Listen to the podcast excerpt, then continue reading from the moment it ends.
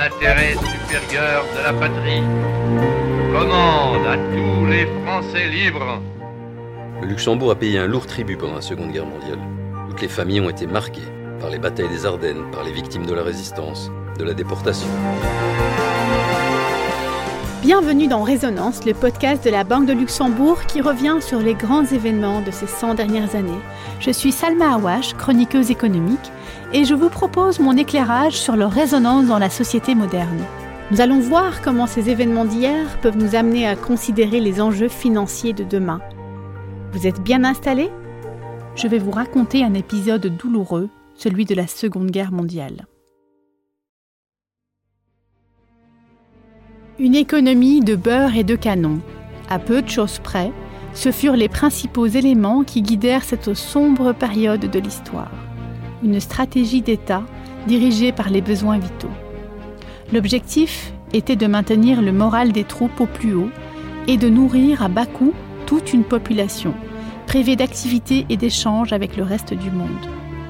Un état d'esprit qui encore aujourd'hui garde des traces dans l'inconscient collectif. La guerre s'est invitée dans un monde globalement ruiné et dans une récession qui semblait sans fin. Si la guerre débuta en 1939, elle devint mondiale en 1941 lorsqu'Hitler attaqua l'URSS. Il convoitait entre autres le pétrole russe. Il faut dire qu'à l'époque, certains États n'avaient pour ainsi dire pas grand-chose à perdre. À l'époque où Hitler prit le pouvoir, en 1933, le taux de chômage de la population atteint le chiffre scandaleux de 40% et la misère sociale était à son comble. C'est dans ce contexte que fut pour la première fois utilisée l'expression l'économie de beurre et de canon. L'État allemand mobilise alors toutes ses ressources à la production d'armes et impose l'importation massive de beurre. La symbolique est forte un contrôle fortement restrictif de la consommation pour freiner la poussée inflationniste qui résultait du développement du seul secteur lourd. Un rationnement qui préparait à l'épreuve de force. Et la suite, vous la connaissez. J'aimerais toutefois vous proposer deux théories économiques fort intéressantes qui se sont développées pendant cette période cruciale.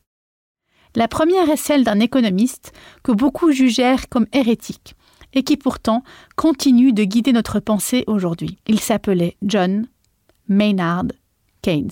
C'est bien lui. En pleine récession, il eut le courage d'énoncer la maxime suivante. Pour remédier à la récession, dépensons plus. Il avait alors constaté l'existence de trappes de liquidité. Personne ne peut obtenir de comptant car tout le monde en veut. Il contredit l'idée qu'un niveau de dépenses bas amènerait à un moment ou un autre de la stabilité. Au contraire, l'économie s'enlise dans des prix qui tendent à adhérer au niveau où ils sont. Mais surtout, Keynes développe le concept révolutionnaire de l'économie politique. Les intérêts stratégiques des États passent par la planification des ressources.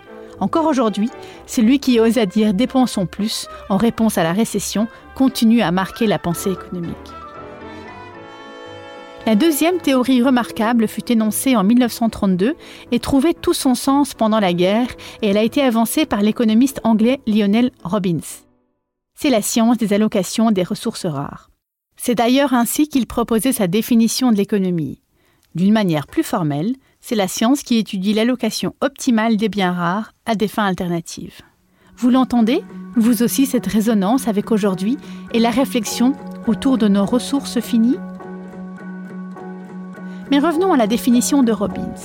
Il fait référence à toute ressource qui existe en quantité limitée et qu'on ne peut utiliser qu'une seule fois. Pensez au temps, à l'argent, à l'énergie, et ainsi de suite. Nous sommes ainsi obligés de choisir, et choisir, c'est renoncer.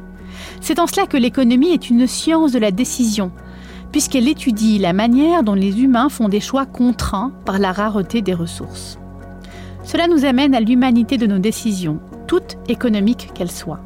Elles ne sont que des éléments rationnels dans un contexte qui, lui, ne l'est jamais. D'où l'importance du conseil et de l'accompagnement. Nous avons rencontré Philippe de Porter, responsable de l'économie entreprise et entrepreneur, qui nous a amenés en voyage dans cette période pendant laquelle la Banque de Luxembourg a sa propre histoire dans la grande histoire. Quand je pense à la banque pendant la Seconde Guerre mondiale, je pense à ce qui m'a été raconté de Marcel Reckinger.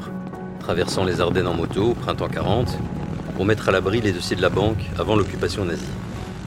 Est-ce une légende? Nous n'avons évidemment pas retrouvé de documents pour l'attester.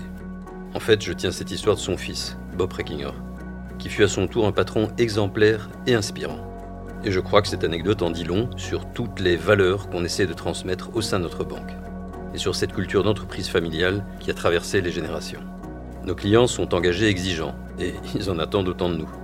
De nos jours, on parle d'ailleurs beaucoup de relations clients, comme pour conjurer la distance que crée la digitalisation, les procédures. Au-delà de la relation, pour ma part, je préfère parler d'engagement client, car il ne s'agit pas seulement de les écouter ou d'être disponible, de les accompagner, de répondre à leurs demandes formelles. Il s'agit de vraiment comprendre quels sont leurs projets, quitte à les challenger, puis travailler avec eux pour ces projets et au-delà de ces attentes, comme l'a fait Marcel Reckinger à l'époque. Alors bien sûr, aujourd'hui, nous ne sommes pas en guerre, en tout cas pas ici. Il y a assez de vrais conflits dans le monde pour nous rappeler la différence. Mais la crise du Covid est, à mon sens, une vraie crise mondiale, de celle qui marque une génération. Elle nous confronte aux incertitudes, à beaucoup d'injustices, à l'héritage social et environnemental que nous léguons. Elle nous parle de mort également, mais aussi de renaissance. Car il va falloir reconstruire, non pas nos maisons, mais du lien social, en faisant confiance aux jeunes et en méritant la leur. Le Luxembourg a payé un lourd tribut pendant la Seconde Guerre mondiale. Toutes les familles ont été marquées par les batailles des Ardennes, par les victimes de la résistance, de la déportation, du travail forcé ou de la conscription sur le front de l'Est. Cela a contribué à forger une identité nationale et un engagement pour la paix en Europe. Et la reconstruction a aussi renforcé un esprit entrepreneurial que nous aurions tout intérêt à retrouver aujourd'hui. Alors, je repense, ou plutôt j'imagine ce même Marcel Reckinger revenant dès septembre 1944 dans le sillage des libérateurs américains. J'imagine en effet le plaisir des retrouvailles avec ses clients, l'énergie qu'il a dû déployer pour redémarrer l'activité et accompagner l'investissement des entreprises. Humblement, je pense que, aujourd'hui encore, nous pouvons nous en inspirer. Avec le recul, cet épisode nous rappelle comme les heures les plus sombres peuvent malgré tout donner lieu à des avancées importantes. La reconstruction qui a suivi la Seconde Guerre mondiale a permis la prospérité et l'application de théories économiques innovantes et pourtant très intuitives que nous appliquons encore aujourd'hui. C'est ce que nous vous proposons de découvrir dans le prochain épisode de Résonance. Vous avez aimé ce podcast? Alors, nous vous invitons à le partager.